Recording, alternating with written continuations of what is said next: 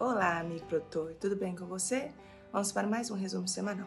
O Ministério da Agricultura monitora a ocorrência do enfesamento do milho, no intuito de reduzir ou evitar os prejuízos causados pela doença nos cultivos em todo o país. Mercado de defensivos biológicos movimenta mais de um bilhão de reais no Brasil, este número mais que dobrou nos últimos anos. Índia exige certificado para evitar feijão geneticamente modificado vindos do Brasil. Os preços do trigo em grão encerram fevereiro período da entre-safra em alta, com os produtores focados na colheita da soja.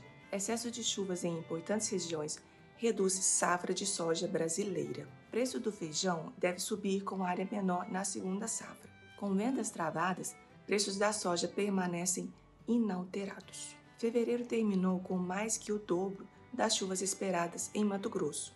O grande volume está prejudicando os agricultores que estão com a colheita da soja atrasada e, consequentemente, o plantio da segunda safra de milho também. É preocupante a situação das lavouras de soja em pontos de colheita afetados pelas chuvas no Tocantins. O preço do milho bateu recorde e superou R$ 87,00 por saca pela primeira vez no indicador CPEA. Esse foi o resumo semanal. Te espero semana que vem. Até lá!